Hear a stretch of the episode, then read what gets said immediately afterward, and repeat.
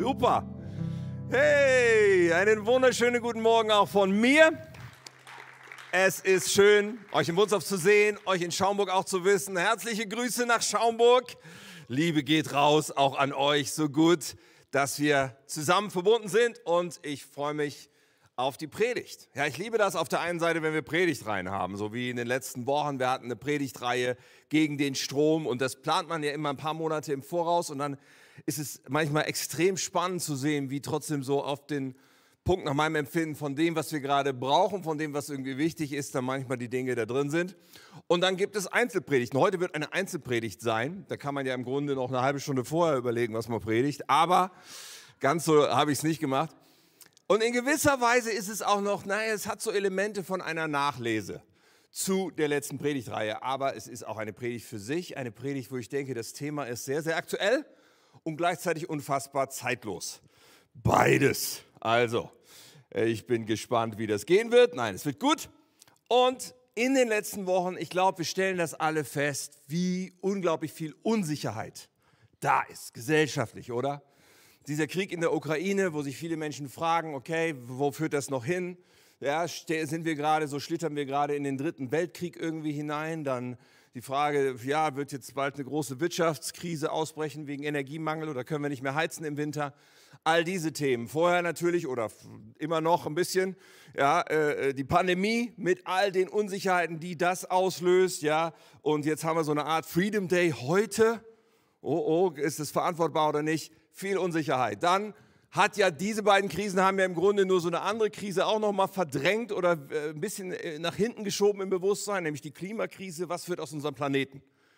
So, es wird schon gesprochen davon, dass wir die Generation Krise sind. Wie fühlt sich das an? Die Generation Krise und ich weiß nicht, was vielleicht in deinem persönlichen Leben an Herausforderungen, an, an Sorgen vielleicht, an Zukunftsunsicherheiten da ist, die hinzukommen können. Äh, und ich werde heute keine Zukunftsvorhersagen machen. Hast du dir schon gedacht, ne? Das ist leider nicht mein Metier, da bin ich auch nicht besser als irgendwer sonst drin. Aber ich möchte auf einer tieferen Ebene schauen, was uns eigentlich Sicherheit geben kann.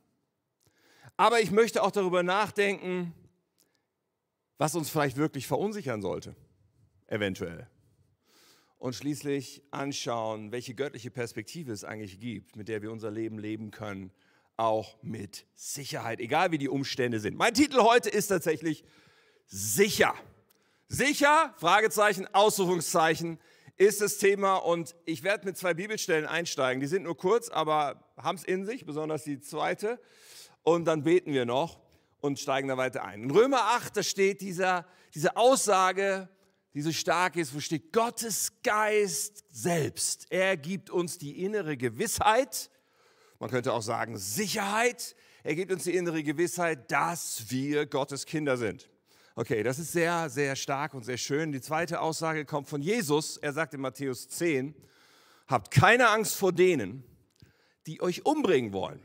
Sie können nur euren Körper töten, eure Seele ist für sie unerreichbar. Okay? Fürchtet allein Gott, der Leib und Seele in der Hölle vernichten kann. Oha, krasse Bibelstelle, wie das alles zusammenhängt, werden wir entdecken. Jetzt beten wir noch. Himmlischer Vater, ich danke dir und ich danke dir immer wieder so sehr für dein Wort und danke dir dafür, dass du uns liebst und dass du zu uns reden möchtest. Du hast wirklich jedem was zu sagen. Und das ist der Grund, warum ich hier vorne stehe, weil ich einfach mir, weil ich hoffe und in der Zuversicht bin, dass nicht menschliche Worte heute hier nur sein werden, sondern dass du sprichst, dass du jedem Einzelnen die Augen öffnest für das, was wir verstehen und erkennen müssen von dir. Und dass wir dann reagieren auf deine Liebe und Gnade zu uns. Danke, Jesus, sprich zu uns. Amen. Ich starte mal mit einem kleinen Bekenntnis. Ich habe Höhenangst. Und zwar ziemlich. Also so eine Brücke wie auf diesem Titelbild der Message hier zu überqueren, ist für mich schon eine Herausforderung, obwohl diese Brücke ja eigentlich einen ganz guten Eindruck macht. Ja, das ist ja keine Brücke, wo irgendwie jedes Brett zerbrochen wäre oder irgendwie alles nur in Fetzen hängt, sondern die Brücke ist eigentlich, wirkt die ziemlich solide. Aber über sowas zu gehen, oder kennt ihr das, wenn irgendwo mal so äh, in irgendwelchen Türmen oder sowas so Gitter auf dem Boden sind? Und wo die, wo die Luft durchpfeift, ein Gitter und, und du kannst direkt nach unten durchgucken. Krise für mich, ganz schlimm. Oder bestimmte Treppenhäuser. Oder was auch schlimm ist, sind so Glasscheiben. Ich habe euch dieses Bild mitgebracht. Da stehen also zwei Menschen auf einer Glasscheibe, auf einem Turm und unter ihnen geht es mehrere hundert Meter runter zum Boden. Und ich auf so einer Glasscheibe denke, au, weia. Und weißt du, das ist, ist für mich ein Symbol. Deswegen steige ich damit ein. Dafür, dass das Empfinden von Sicherheit und die tatsächliche Wirklichkeit unterschiedlich sein können. Bei sowas würde ich mich total unsicher fühlen, obwohl mir auch klar ist, wie uns allen, dass man sich total sicher fühlen kann auf dieser Glasscheibe, denn die ist mit Sicherheit wahnsinnig dick und so designt, dass da Leute drauf rumspringen können und keiner diese Scheibe kaputt machen kann, sodass man da durchfällt. Also diese zwei Menschen auf der Glasscheibe sind total sicher, wenn ich einer von denen wäre, würde mir trotzdem die Pumpe gehen. Also ein Unterschied zwischen Empfinden und Wirklichkeit. Das funktioniert aber auch andersrum. Und ich habe euch noch ein paar Bilder mitgebracht von Leuten, die sollten sich unsicher fühlen, aber die fühlen sich sicher, verstehst du? Ich meine, dieser Mensch sollte sich sehr unsicher fühlen, wenn er ohne Sicherung so Freeclimbing macht oder über so ein Seil balanciert. Ich habe das nochmal vergrößert. Ja, also der hat keine zusätzliche Sicherung. Der steht einfach auf dieser Strippe darum und scheint sich sicher zu fühlen. Ich meine, warum macht er das sonst? Allerdings sollte er sich unsicher fühlen. Ich habe noch so ein paar Beispiele mitgebracht. Ja, also Menschen, die sich meines Erachtens unsicher fühlen sollten, weil sie etwas Waghalsiges machen, etwas Leichtsinniges für meine Begriffe, aber sie tun es trotzdem. Ja, das ist wirklich crazy, was man so finden kann und was Leute so tun, ohne Sicherung. Ja, das letzte Bild ist auch noch ganz nice. Da musst du genau hinschauen. Ich habe das nochmal so vergrößert. Das ist in Frankfurt, so eine Kirche. Also heftig, Menschen, die sich eigentlich unsicher fühlen sollten, aber sie haben das Gefühl, das Empfinden, alles im Griff, alles gut. Nun, Sicherheit und Unsicherheit. Ja, Sicherheit kann aufgrund von Selbstüberschätzung empfunden werden. Auch bei Unsicherheit kann es so sein, dass wir irgendwie innerlich eine Disposition haben es eigentlich übertrieben ist, dass wir uns unsicher fühlen. Und diese Worte Sicherheit, Unsicherheit, die lassen sich ja auf viele Bereiche anwenden. So gibt es zum Beispiel äh, den Bereich, wo es um Leib und Leben geht, äh, geht ist unser Leben sicher? Ja, ist, ist, äh, ja, ist es sicher, irgendwo auf irgendeine Brücke zu gehen oder so? Aber wir verwenden das Wort auch, wenn es um Wohlstand geht, wenn es um Zukunft geht. Ist das sicher? Oder wir verwenden es in Bezug auf Selbstbewusstsein, Selbstsicherheit. So manche fühlen sich da sicherer oder treten da sicher auf und andere weniger. Und schließlich können wir uns fragen, ob unsere Seele sicher ist, ob unsere, unsere Ewigkeit, unser Heil, ob das sicher ist. Sicherheit hat eine Menge zu tun mit Kontrolle. Da, wo wir Kontrolle empfinden, fühlen wir uns sicher, oder? Das ist, ja, ich hätte gerne die Kontrolle über alles, denkt der Mensch. So, wir haben gerne die Kontrolle, aber wir fühlen uns unsicher, wenn wir merken, ich kann nicht kontrollieren, was passieren wird. Ich habe es nicht in meiner Hand. Ich habe es nicht in meiner Kontrolle. Also es ist sehr unterschiedlich, ob wir uns sicher fühlen. Was machen wir, wenn wir unsicher sind, wenn wir uns unsicher fühlen? Da gibt es eigentlich zwei Möglichkeiten. Entweder wir kriegen Angst, wir schieben Panik, wir machen uns Sorgen wegen der Unsicherheit oder anderer Modus, wir verdrängen das. So mehr oder weniger. Wir versuchen einfach nicht drüber nachzudenken und das irgendwie wegzudrängen, aber wir sehen uns vielleicht einig, beides ist irgendwie nicht so richtig cool. Sich unsicher fühlen ist irgendwie nicht schön, ja. Aber sich sicher zu fühlen, obwohl das trügerisch ist und aufgrund von Selbstüberschätzung ist, ist ja auch nicht cool. Der einzige Modus, der irgendwie cool ist, ist, ich fühle mich sicher und ich bin auch tatsächlich sicher. Aber gibt es das überhaupt? Ich meine, wir wissen halt nicht, was passiert. Wir haben die Zukunft nicht in der Hand. Wir haben so vieles nicht in der Kontrolle. Also wie ist das mit der Sicherheit? Und das Thema Sicherheit, auch der Umgang mit Ängsten und Sorgen oder mit uns selbst und der Selbstsicherheit, viele Themen, all das berührt in direkter Weise, glaube ich, ein Kernthema, nämlich unser Thema von Glaube und das Thema von Gott selbst. Wenn wir wirklich glauben, dass unser Leben, dass der Wert, den wir haben, dass die Zukunft, dass sogar die Ewigkeit, wenn wir glauben, dass all das in den Händen Gottes liegt, dann können wir uns ja sicher fühlen, oder? Also zumindest, wenn wir davon ausgehen, dass Gott gut ist und dass er allmächtig ist. Dass er also es gut meint und alles kann. Ja, dann, dann sind wir doch in den besten Händen, wenn wir glauben, dass Gott unser Leben in der Hand hat. Also auch in unsicheren Zeiten. Nun, aber vielleicht sagst du, ja, Moment mal, aber ist es nicht so, dass auch guten oder sogar sehr, sehr äh, gläubigen Menschen schlechte Dinge passieren können? Ja, das stimmt. Das habe ich auch schon beobachtet. Können wir trotzdem einen Halt haben, Sicherheit haben? Gibt es da irgendwie noch eine andere Perspektive? Und ja, ich behaupte heute, wir können im Vertrauen auf Jesus eine Sicherheit haben, trotz all dem, auch in unsicheren Zeiten, auch bei düsteren Prognosen, auch bei düsteren Diagnosen vielleicht eines Arztes oder bei Schwierigkeiten. Ich glaube, wir können sicher sein.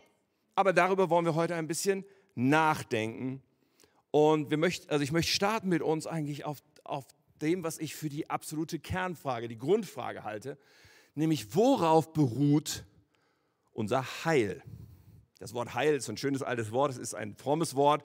Es bedeutet so viel wie worauf beruht unser, unser Wissen darum, hey, Gott nimmt mich an. Worauf beruht diese, dieses Bewusstsein, wenn, wenn ich sterbe, werde ich bei ihm sein. Meine Ewigkeit ist sicher. Ich bin gerettet. Worauf beruht das? Diese Gewissheit, die Sicherheit. Ich bin ein Kind Gottes. Nach dem Tod bin ich bei ihm. Und da kommt dieser Vers ins Spiel vom Anfang, Römer 8, wo es ja heißt, der Geist Gottes selbst, er gibt uns die innere Gewissheit, die innere Sicherheit, dass wir Gottes Kinder sind. Also darum geht es jetzt hier in diesem Vers. Die Sicherheit, ich weiß, ich gehöre zu Gott. Die Theologen nennen das die Heilsgewissheit. Die Heilsgewissheit, die hier beschrieben ist. Und das ist ja so eine Sache, diese innere Sicherheit. Denn echte Heilsgewissheit, also die, die nicht trügt, ist übernatürlich. Echte Heilsgewissheit wird nämlich von Gott selber verursacht oder bewirkt in uns. Gottes Geist selbst bewirkt es in uns, eine Sicherheit. Wenn diese echte Sicherheit da ist, macht es einen gewaltigen, gewaltigen Unterschied. Aber natürlich auch hier können wir irgendwie einem Selbstbetrug auf, aufliegen. Und vielleicht kann, kann der, die tatsächliche Situation und das Empfinden der Situation verschieden sein. Es kann sein, dass wir denken, oh nein, ich weiß nicht, was nach meinem Tod passiert, aber eigentlich sagt Gott, nein, du bist safe. Und es kann auch andersrum sein. Es kann sein, ach, es wird schon alles gut gehen, es wird schon alles in Ordnung sein. Aber tatsächlich stehen wir vielleicht vor Gott nicht so da. Jesus selber spricht darüber und ich muss zugeben, die Predigt wird keine leichte Kost, weil Jesus einfach so ein paar Sachen sagt, die ich gerne heute zitieren möchte. In Matthäus 7 zum Beispiel, da sagt er, nicht alle Menschen, die sich fromm gebärden, glauben an Gott. Auch wenn sie Herr zu mir sagen, heißt es noch lange nicht, dass sie ins Himmelreich kommen. Entscheidend ist, ob sie meinem Vater im Himmel gehorchen. Das kann man dick unterstreichen hier, das müssen wir im Hinterkopf behalten. Entscheidend ist, ob sie meinem Vater im Himmel gehorchen, okay? Am Tag des Gerichts, also es wird dieser Moment kommen, wo Jesus als Richter vor, also alle Menschen vor ihm erscheinen. Am Tag des Gerichts, heißt, sagt er, werden viele zu mir kommen und sagen, Herr, Herr, wir haben in deinem Namen prophezeit und in deinem Namen Dämonen ausgetrieben und viele Wunder vollbracht. Wow. Und dann sagt Jesus, doch ich werde ihnen antworten, ich habe euch nie gekannt. Fort mit euch. Das ist heftig. Und das ist ja eine Sicherheit, die keiner von uns haben will, oder? Dieses, es wird schon alles gut gehen. Und dann stehen wir vor Jesus und er sagt, ich habe euch nie gekannt. Also Menschen, die fromm wirken, die sogar prophetisch reden und Wunder tun, total krass. Ich habe euch nie gekannt. Mit diesem entscheidenden Begriff, also irgendwas mit dem Gehorchen hat da nicht gestimmt. Fakt ist jedenfalls, nicht alle werden es schaffen. Auch nicht alle, die, sag ich mal, in einer Kirche sind oder die, keine Ahnung, Herr zu Jesus sagen, wie auch immer. Nicht alle werden es schaffen. Crazy. Das ist nicht gerade schön, sowas zu predigen. Aber man könnte viele Aussagen und viele Gleichnisse von Jesus jetzt anführen. Ich erinnere nur mal zum Beispiel an das Gleichnis vom vierfachen Ackerfeld, wo, wo die Saat ausgesät wird, das Evangelium, und es gibt sozusagen vier verschiedene Konditionen des Herzens, und nur bei einer geht die Saat nachhaltig wirklich auf und führt wirklich zu, zum Ziel. Bei drei anderen letztendlich durch verschiedene Dinge kann man sagen, die kommen nicht an am Ziel. Und Matthäus 13 steht diese Story und anschließend erzählt Jesus dann eine Geschichte von einem Weizenfeld und wie, wie Unkraut dazwischen gesät wird. Und Jesus legt dann diese Geschichte aus am Ende, dieses Unkraut zwischen dem Weizen, also der Weizen als Bild für die Leute, die zu ihm gehören, und dazwischen das Unkraut. Und er sagt, Matthäus 13, Vers 40, genauso wie das Unkraut aussortiert und verbrannt wird, so wird es auch am Ende der Welt sein. Der Menschensohn wird seine Engel schicken. Der Menschensohn heißt übrigens Jesus. Also immer wenn Jesus der Menschensohn sagt, meint er sich selbst nach der Auferstehung und am Ende der Welt. Der Menschensohn wird seine Engel schicken und sie werden aus seinem Reich alles entfernen, was zur Sünde verleitet und alle Menschen, die Böses tun. Und sie werden sie in den Ofen werfen und verbrennen. Dort wird, werden sie schreien und mit den Zähnen knirschen. Heftig. Solche Bibelstellen predigen sich auch nicht nice. Also ich habe da schon inneren Widerstand, so eine, so eine Predigt vorzubereiten wie heute. Aber sie gehören halt trotzdem zum Gesamtbild dazu. Deswegen kann ich dir nur immer wieder sagen, lies die Bibel und lies sie systematisch und ganz, ja, weil es ist wichtig, dass wir auch Bescheid wissen über diese Dinge. So, hier wird etwas Heftiges angesprochen und es ist Fakt ganz offensichtlich, nicht alle werden es schaffen. Und bei Jesus selber konnte man das ja schon beobachten. Tausende sind ihm nachgefolgt. Tausende haben seine Predigten gehört. So viele Menschen haben Wunder erlebt, aber wirklich nachgefolgt sind ihm viele nicht. Dann, dann hat er mal was Krasses gesagt, dann haben viele gesagt, okay, das war's für mich, ich gehe dann wieder. Und dann sagt er, dreht er sich um und sagt zu seinen Jüngern, wollte mich auch verlassen. Ne? Und, Petrus sagt, nee, nee, du allein und so. Aber dann am Kreuz hängt Jesus dann doch ziemlich alleine. Vor ihm taucht Maria, seine Mutter, auf und neben, daneben steht Johannes, aber alle anderen sind irgendwie nicht gesehen in dem Moment. Und Paulus erlebt Ähnliches. Ich meine, Paulus, der so viel bewegt hat, so viele Gemeinden gegründet hat, so viele Mitarbeiter hatte, die mit ihm unterwegs waren, die die Wunder gesehen haben und all das.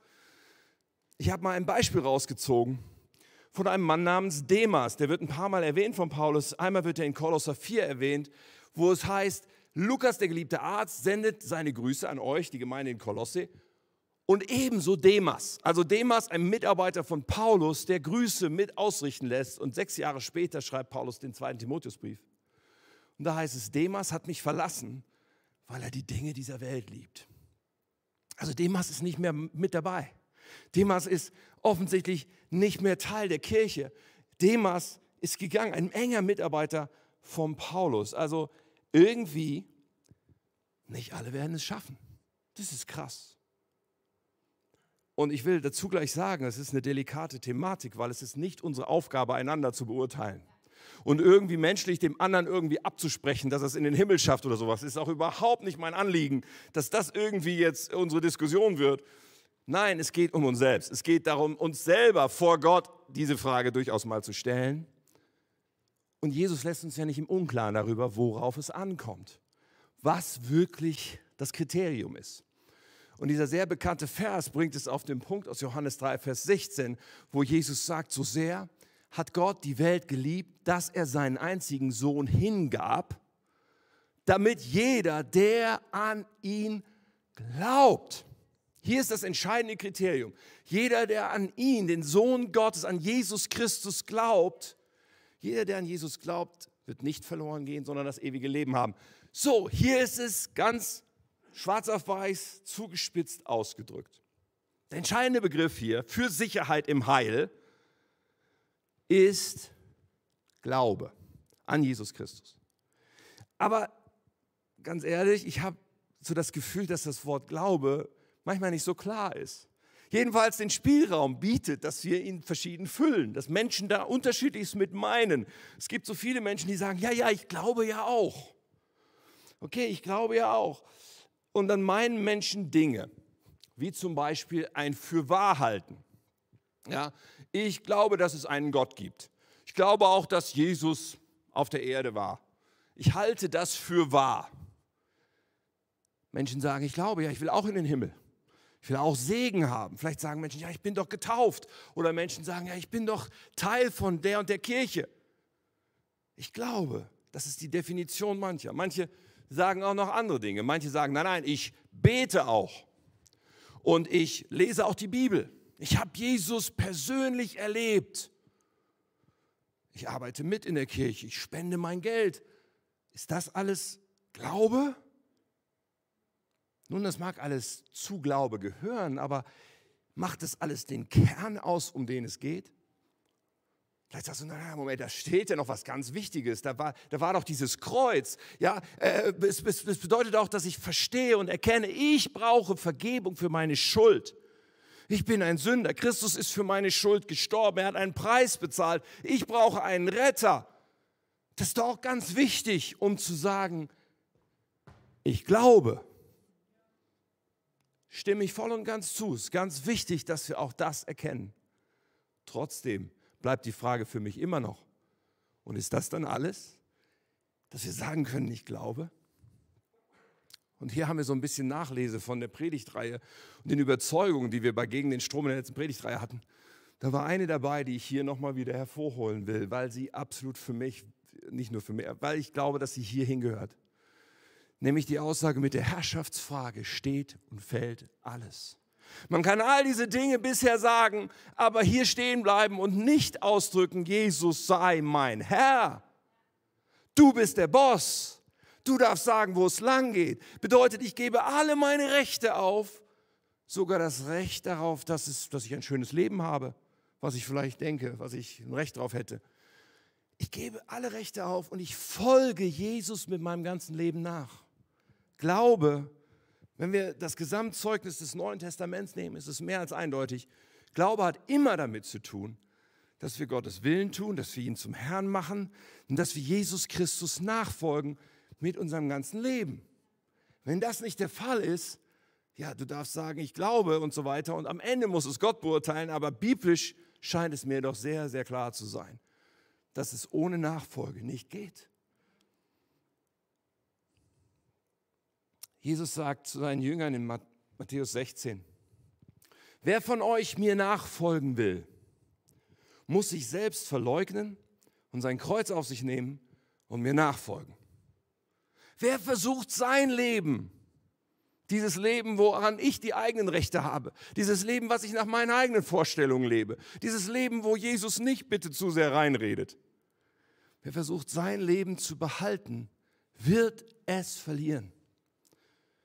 Doch wer sein Leben für mich aufgibt, wird das wahre Leben finden. An anderer Stelle sagt Jesus, das Leben in Fülle, dafür bin ich gekommen. Das wahre Leben. Es gibt keinen anderen Weg, es gibt keine Abkürzung, es gibt kein Add-on. Das wahre Leben funktioniert nur, indem ich sage, Jesus, dir gehört alles. Ich gebe dir mein ganzes Leben und ich folge dir nach. Okay, bei dieser Predigtreihe gegen den Strom hatten wir diese Überzeugung und eine, wo ich ein paar Gespräche geführt habe, wo, wo ich gemerkt habe, okay, das, das ist ja auch herausfordernd, war diese Aussage, es geht nicht um mich. Es geht nicht um mich. Ja, da, da kann man sagen, okay, wie kannst du denn sowas sagen? Es geht nicht um mich. Nun, es hat genau hiermit zu tun. Vielleicht zuerst einmal, was, was Missverständnis wäre, wenn man diese Aussage, es geht nicht um mich, wenn wir die so verstehen, als könnten wir das jetzt zueinander sagen. Weißt du, du musst nur wissen, es geht nicht um dich. Das ist nicht gemeint.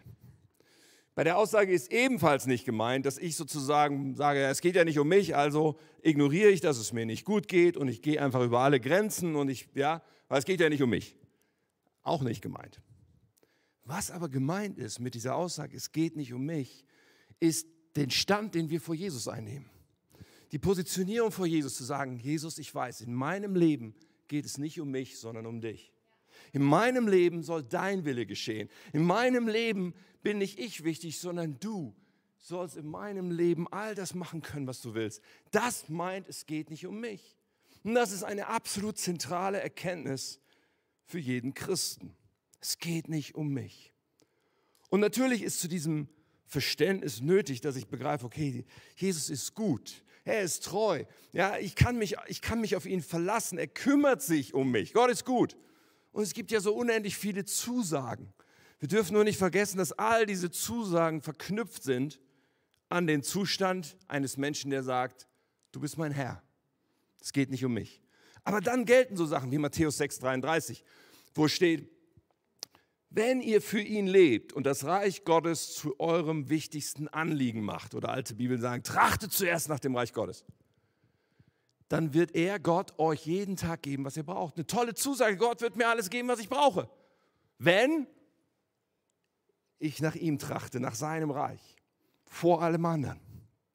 Also unzählige Zusagen. Und immer wieder wird deutlich, okay, darum geht es, dass ich sicher bin im Heil und sicher bin in der Nachfolge. Ich habe so diesen Kreis hier, ne? ich habe, glaube ich, vergessen, das zu sagen. Wir haben gestartet mit sicher im Heil. Wir sind dabei, dass das nur im Zusammenhang funktioniert, mit sicher in Nachfolge zu stehen. Jesus, ich folge dir nach. Wenn es in unserem Leben so ist, nein, nein, mir geht es darum, was ich will im Leben und was ich noch gerne erreichen würde. Und wenn ich ein Problem habe, dann sage ich, Jesus, komm bitte und fix das Problem für mich. Ja, wenn, wenn sich am Ende alles um mich dreht, dann dürfen wir schon unsicher werden. Ganz ehrlich. Weil ein Leben in der Nachfolge heißt nicht, es dreht sich nur um mich, sondern es heißt, es geht nicht um mich. Vielmehr geht es darum, Jesus, wie kann ich dir dienen? Wie kann ich mit meinem Leben für dich leben? Wie kann ich mit meinem Leben bauen, was du baust, nämlich deine Kirche? Wie kann ich Partner sein von dir? Wie kann ich auch geistlich wachsen und geistlich reif werden und mehr so werden wie du, Jesus? Das sind die Fragen, die jemanden beschäftigen, der Jesus nachfolgt. Aber das ist in der Kirche, in keiner Kirche und übrigens auch nicht im ersten Jahrhundert, es ist keine Selbstverständlichkeit. Weil man kann ja auch sagen, ja, ich will auch in den Himmel kommen und das reicht doch schon, oder? Dass ich dann irgendwie, nein, es ist keine Selbstverständlichkeit. Das Nachfolge bedeutet, ich will geistlich wachsen, ich will Jesus nachfolgen mit allem. Paulus wusste das auch schon. Und die Bibelstelle, die jetzt kommt, ist so eine, die mit Auslöser dafür war, dass ich gemerkt habe, darüber muss ich sprechen an diesem Sonntag. Es gibt auch noch in Hebräer 5 eine vergleichbare Stelle, falls du noch mehr Bibel studieren willst. Hebräer 5 und 6, ein lohnender Bereich. Aber hier ist 1. Korinther 3, wo Paulus an die Gemeinde in Korinth schreibt und er sagt, liebe Geschwister, als ich bei euch war, konnte ich nicht so mit euch reden, wie ich es mit Menschen, die im Glauben gewachsen sind, getan hätte. Glaubenswachstum, geistliches Wachstum, hier ist das Thema. Ich konnte nicht so mit euch reden. Ich musste mit euch reden, als würdet ihr noch zu dieser Welt gehören. Also ich muss mit euch Christen so reden, sagt Paulus, wie ich eigentlich mit Leuten rede, die noch gar keine Christen sind. Oder als wärt ihr kleine Kinder im Glauben. Ich musste euch mit Milch ernähren, statt mit fester Nahrung, die ihr noch nicht vertragen hättet. Und ihr könntet sie wohl auch jetzt noch nicht zu euch nehmen, denn ihr lasst euch noch von eurem alten Ich beherrschen. Ihr benehmt euch wie Menschen, die nicht dem Herrn angehören. Nun, Paulus schreibt es den Korinthern. Der Korintherbrief ist so speziell, der ist eigentlich eine Ansammlung von Antworten. Ja, ein, ein, Paulus redet in Situationen hinein in Korinth, er beantwortet Fragen der Korinther und wir kennen die Fragen nicht so genau, wir müssen dann Rückschlüsse ziehen aus seinen Antworten. Aber ich habe mich so gefragt, was würde Paulus denn uns schreiben heute? Was würde Paulus denn schreiben der Kirche, ich sag mal in Deutschland, heute? Natürlich weiß ich es nicht, es ist Spekulation. Ich habe mich gefragt, würde er uns wohl schreiben, also ihr seid geistlich so richtig gut drauf. Ihr seid einfach sowas von widerstandsfähig und geistig reif. Ihr seid so standfest in Krisen, ihr deutschen Christen. Ihr habt es ja gerade in eurer Generation Krise erstmal wieder eindrücklich gezeigt, wie unfassbar standfest in Krisen ihr deutschen Christen seid. Im Jahr 2022. Ich weiß nicht, ob Paulus das schreiben würde, ehrlich gesagt. Ich habe da so meine Zweifel. Ich glaube eher, dass Paulus sagen würde, oh Mann, also mit geistlicher Reife und mit Standfestigkeit in Krisen und einer Sicherheit, die sich nicht von Umständen verunsichern lässt, ist es vielleicht doch nicht ganz so weit her, aktuell in der Christenheit. Möchte ich uns verunsichern? Möchte ich uns ein schlechtes Gewissen machen? Nein, das ist wirklich nicht meine Intention. Im Gegenteil. Ich wünsche jedem Einzelnen von uns ein absolut unerschütterliches Gewisssein in unserem Heil. Ein Gewisssein, ich gehöre zu Jesus. Ein Gewisssein, ja, er liebt mich, er hat mich in seiner... Ich will, dass du absolut hundertprozentig sicher bist aber nur, wenn es auch den Tatsachen entspricht, wenn da keine Kluft ist zwischen deinem Gefühl der Sicherheit und der Wirklichkeit. Ich meine, das kann ja in niemandes Interesse sein, da einem Trugschluss aufzusitzen. Und Jesus, er sagt, nee, Paulus sagt das in Epheser 6, er sagt, versteht euch als Sklaven, die Christus gehören und die von Herzen den Willen Gottes erfüllen. Immer wieder macht das Neue Testament deutlich, das ist unser Selbstverständnis. Ich gehöre nicht mir selbst, ich bin Sklave Christi. Wir werden gleich merken, dass, dass es auch genauso gut heißt, dass wir Kinder Gottes sind und nicht wie Sklaven. Aber trotzdem vom Selbstverständnis, hey, ich gehöre nicht mir, ich gehöre Jesus. Und was immer passiert, ich will seinen Willen erfüllen. Das klingt übrigens nach einem sehr hohen Anspruch, von Herzen den Willen Gottes zu erfüllen. Vielleicht denkst du, pff, wer soll das schaffen? Das geht ja gar nicht. Stimmt. Ich will das mal kurz erläutern. Es geht nicht darum, dass wir perfekt sind. Es geht nicht darum, dass wir nie Fehler machen oder nie auf die Nase fallen, weil dann würde niemand von uns es irgendwie hinkriegen. Sondern es geht darum, dass unser Herz ungeteilt ist. Ja, wir fallen auf die Nase. Ja, wir, wir, wir stellen fest, da habe ich wieder mal voll daneben gegriffen. Wie, wie, ja, wie daneben war das? Und dann gehen wir damit und sagen, himmlischer Vater, hilf mir. Ich möchte dir nachfolgen. Mein Herz ist ungeteilt. Es geht um Treue, nicht um Perfektion. Das ist ganz wichtig. Das ist ganz wichtig. Entscheiden wird es halt da, wo wir etwas erkennen von dem, was Gott von uns will und schnallen. Also Gott möchte ganz klar, dass ich jetzt das tue. Und ich sage, nee, mache ich aber nicht, ich mache das. In dem Moment habe ich ein Riesenproblem. Weil ich in dem Moment nämlich nicht anerkenne, dass Jesus der Herr ist. Es ist nicht der schwache Moment, der Moment, wo ich auf die Nase falle, sondern es ist eine bewusste Entscheidung.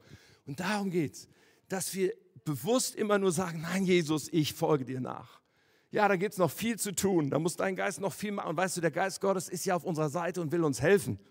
Manchmal hilft er uns halt dadurch, dass er uns den Spiegel vorhält. Und dann müssen wir sagen, oh weia, wenn das so aussieht, Jesus, dann arbeite an mir. Ich brauche noch Veränderung. So, und dann sind wir auf diesem Kurs mit Jesus. So, jetzt haben wir bei diesem Kreis angeschaut, sicher im Heil, sicher in der Nachfolge.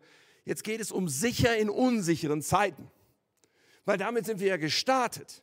Und ich bin einfach total überzeugt, dass wenn wir sicher im Heil stehen, ich weiß, Jesus hat mich angenommen, mein Leben ist in seiner Hand und ich habe entschieden, ich folge ihm nach und das wird nichts wird mich davon abbringen, dann werden wir in unsicheren Zeiten auch sicher sein. Ganz automatisch. Wenn wir in unsicheren Zeiten uns unsicher fühlen, müssen wir bei den anderen beiden Bereichen in unserem Leben gucken. Wenn wir sicher sind im Heil, in der Nachfolge, dann werden wir auch in unsicheren Zeiten eine tiefe innere Sicherheit erleben. Jetzt komme ich nochmal auf Römer 8. Und da ist dieser Vers drin, den wir vorhin am Eingang hatten. Ich lese aber ein bisschen mehr Kontext. Ein paar Auszüge aus Römer 8. Lest das gerne mal im Ganzen, das Kapitel. Da heißt es im Vers 14 nochmal so, alle, die vom Geist Gottes bestimmt werden, sind Kinder Gottes. Also hier wird wieder klar, wer leitet, wer ist der Herr, das entscheidet darüber. So, dann heißt es, deshalb verhaltet euch nicht wie ängstliche Sklaven. Ja, jetzt nicht das von vorhin mit den Sklaven, ja, es geht jetzt um ein bisschen was anderes. Wir sind doch Kinder Gottes geworden und dürfen ihn aber Vater rufen. Wir müssen wissen, mein himmlischer Papa liebt mich, der ist mein Vater. Denn der Geist Gottes selbst, und das hatten wir vorhin, bestätigt uns tief im Herzen, dass wir Gottes Kinder sind. Heilsgewissheit. So, dann geht es weiter. Als seine Kinder sind wir auch Miterben an seinem Reichtum. Denn alles, was Gott seinem Sohn Christus gibt, gehört auch uns. Das ist heftig. Wir erben die ganze Herrlichkeit, wir erben all das, was Christus von Gott bekommt sozusagen. Und dann heißt es doch, wenn wir an seiner Herrlichkeit teilhaben wollen, müssen wir auch seine Leiden mit ihm teilen. Und das ist wieder nicht so schön. Ja, Moment.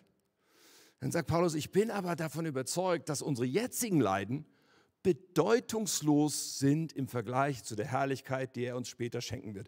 Also das ist faszinierend. Paulus sagt, okay, wenn du dich vom Geist Gottes bestimmen lässt, bist du ein Kind Gottes. Dann darfst du aber sagen, Papa sagen, dann darfst du dir deines Heils gewiss sein. Der Geist Gottes bewirkt es in dir. Und du darfst wissen, hey, aller Reichtum des Himmels gehört dir, die ganze Herrlichkeit gehört dir. So all das steht in diesem Abschnitt.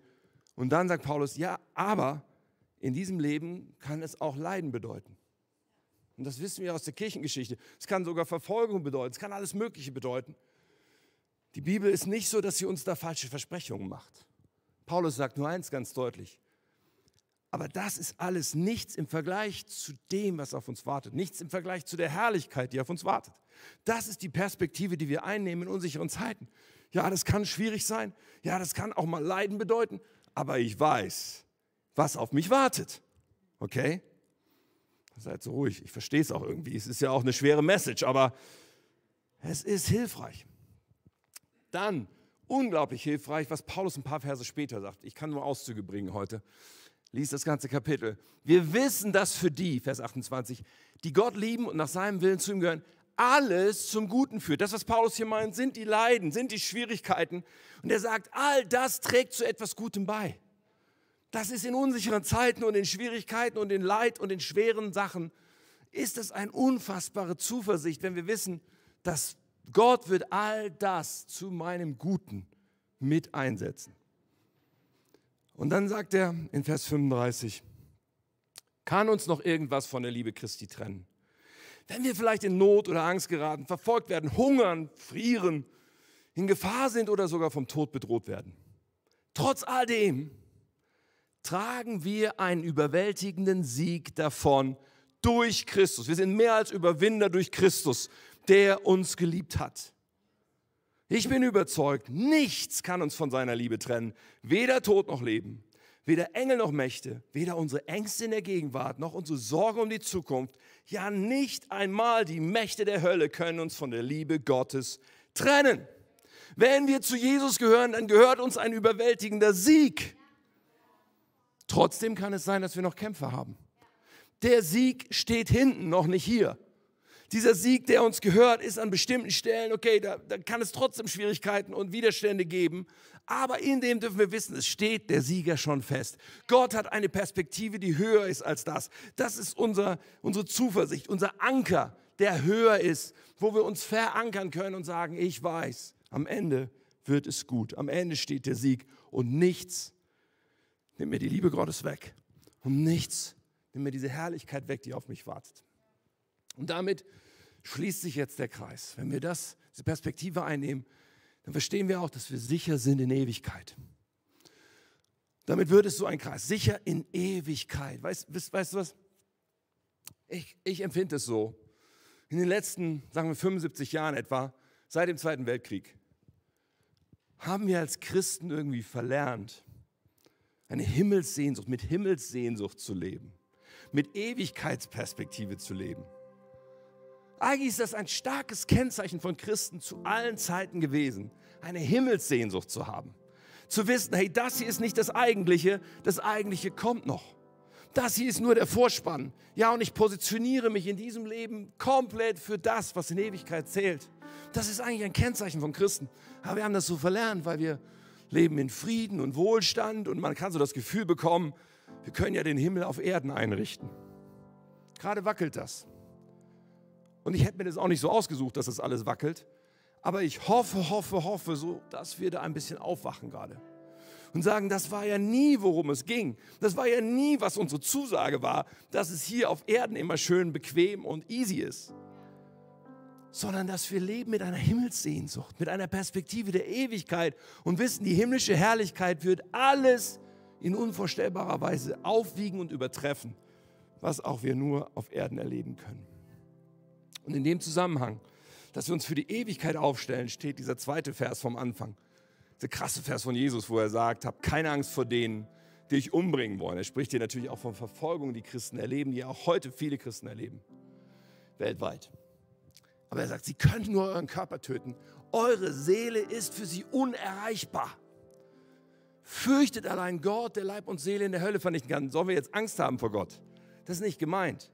Mit Gottesfurcht ist nicht Angst vor Gott gemeint, sondern damit ist Ehrfurcht vor Gott gemeint. Damit ist ein klares Positionieren, du bist mein Herr, ich gehöre dir, mach mit mir, was du willst. Wenn wir uns so positioniert haben, haben wir keine Angst mehr vor Gott. Null. Brauchen wir auch nicht. Weil Gott dann unser Leben in der Hand hat und uns durchbringen wird. Furcht vor Gott im Sinne von Angst muss man nur haben, wenn man ihn ignoriert, wenn man sagt, ich lebe mein eigenes Leben. Und dieser Vers macht einfach deutlich, die Ewigkeitsperspektive macht den Unterschied, wenn es hier tough ist. Die Ewigkeitsperspektive macht den Unterschied, wenn wir hier mit Druck und Unsicherheit umgehen müssen. So, noch einen Satz von Jesus, Lukas 6, von dieser Perspektive. Da sagt er, glücklich seid ihr, die ihr gehasst und ausgeschlossen und verspottet und verflucht werdet weil ihr zum Menschensohn, also zu Jesus Christus gehört. Wenn das geschieht, und du darfst, glaube ich, einsetzen, wenn es auf dieser Welt richtig tough wird und du trotzdem am Glauben festhältst, okay? Wenn das geschieht, dann freut euch. Springt vor Freude.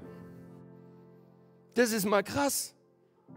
Dann springt vor Freude. Okay, warum soll ich vor Freude springen? Ja, im Himmel erwartet euch eine große Belohnung.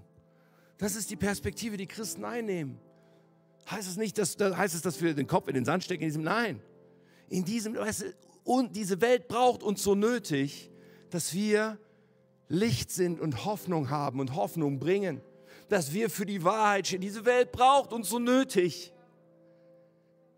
Deswegen dürfen wir nicht sagen, oh Hilfe, alle Zeiten sind unsicher, was mag bloß geschehen und was ist mit meiner Altersversorgung, was ist mit diesem und jenem.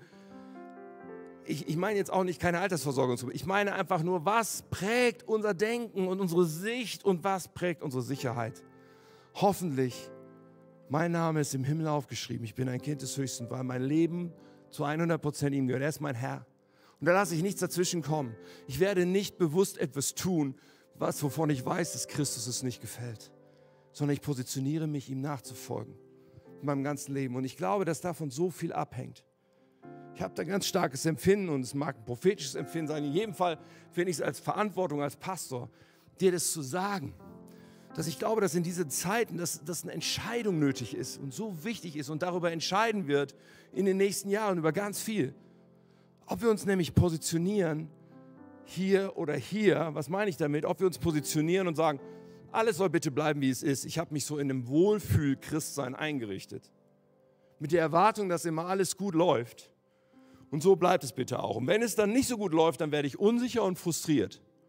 Dann braucht es nicht viel, dass ich, keine Ahnung, Gottesdienst und Gemeinschaft mit Christen und sowas in Frage stelle oder meine Nachfolge in Frage stelle. Es braucht nicht viel, weil ich hatte mich eigentlich angemeldet für ein Christsein, was in diesem Leben immer schön einfach und easy und nice ist positionieren wir uns weiter so oder sagen wir, Moment mal, es ging schon immer um etwas anderes. Ich positioniere mich und sage, Christus, du bist mein Herr. Ich gehöre dir. Ich folge dir nach, egal was passiert. Ich gebe dir jedes Recht. Jedes Recht auf ein nices, entspanntes Leben oder sonst. Nein, das, darum geht es nicht. Es geht um dich. Und ich folge dir nach. Und ich glaube, es wird entscheidend sein in den nächsten Jahren. Sage ich damit, dass die nächsten Jahre ganz schlimm werden und der dritte Weltkrieg kommt und sonst was? Nein weil ich es einfach nicht weiß. Ja, ich bin da nicht schlauer als irgendwer sonst. Ich habe keine Ahnung, es kann sich auch alles wieder beruhigen und alles wieder friedlich und nice werden. Kann sein. Aber diese Entscheidung, diese Positionierung ist so oder so zentral wichtig. Jesus, was immer kommt, ich folge dir nach. Ich gehöre dir.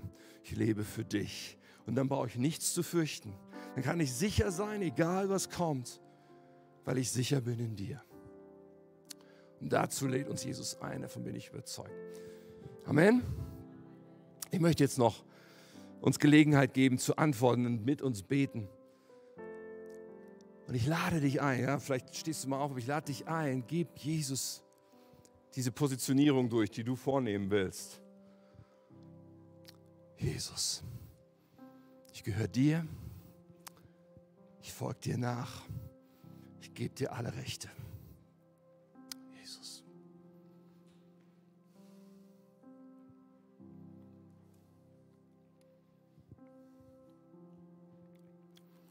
Herr Jesus, alles startet und ist gestartet mit deiner unglaublichen Liebe zu uns. Du wurdest Mensch. Bald feiern wir Ostern. Bald schauen wir Karfreitag darauf, dass du am Kreuz gestorben bist für uns. All das, um einen Weg frei zu machen zu dir, Vater im Himmel, damit wir das wahre Leben finden. Das gibt es nirgendwo sonst. Aber so oft halten wir fest an den Dingen dieser Welt. So oft halten wir fest an an der Bequemlichkeit, die wir uns ausmalen, an dem Spaß, an irgendetwas, was wir an Vorstellungen haben. Herr, und ich bete, hilf uns, klar zu sein. Ich bete für jede einzelne Person, wo du heute den Spiegel hochgehalten hast und wir uns dann sehen in, in deinem Licht. Ich bete um diesen Mut und diese Klarheit jetzt eine Antwort zu geben und zu sagen, Jesus, ich will dir gehören mit Haut und Haaren. Ich will dir nachfolgen. Ich will die Leidenschaft, die du hast, auf meinem Herzen. Für die Liebe zu Verlorenen, die du hast, auf meinem Herzen. Ich will den Frieden, den du hast, die Sicherheit, die von dir kommt. Und ich gebe dir alles. Da, wo du bist, streck dich einfach aus zu Gott. Gib ihm eine Antwort.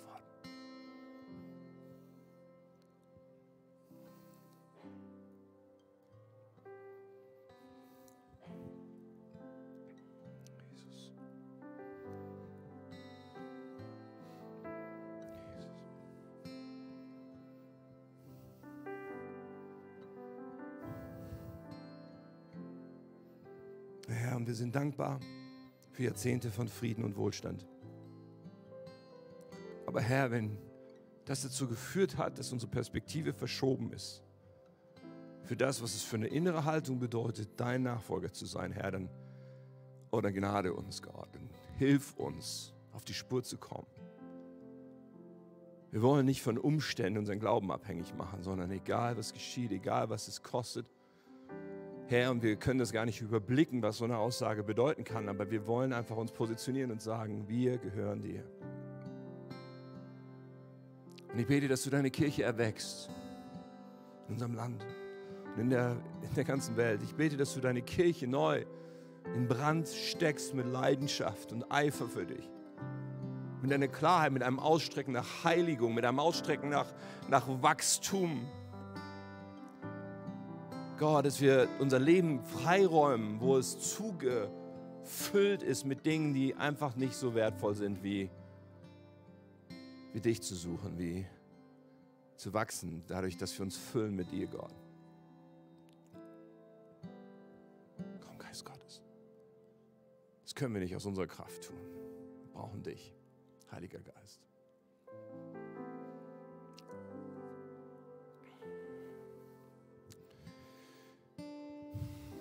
Ich möchte eine Frage noch stellen, die hat eine große Schnittmenge mit dem, was wir jetzt gebetet haben, aber vielleicht bist du hier und, oder in Schaumburg und es ist alles neu für dich oder es ist, du bist gar nicht an dem Punkt zu sagen, okay, ich wusste gar nicht, dass Glaube das alles bedeutet. Dass es mehr ist als für Wahrheiten, mehr ist als zu einer Kirche zu gehören, dass es darum geht, dass ich Jesus mein ganzes Leben anvertraue. Ich darf noch was sagen, du, du, du beginnst eine Beziehung zu Jesus Christus. Die Beziehung ist, du folgst ihm nach, aber er will zu dir sprechen, er möchte dein Leben prägen. Und wenn du merkst, diesen grundlegenden Anfang habe ich so noch gar nicht für mich gesetzt, dann möchte ich dich einladen, das heute zu tun. Ich möchte gerne ein Gebet beten mit dir von hier vorne. Und du kannst dir diese Worte leihen und ausdrücken, Jesus, komm in mein Leben als mein Retter und mein Herr. Ich will dir gehören, ich will dir nachfolgen.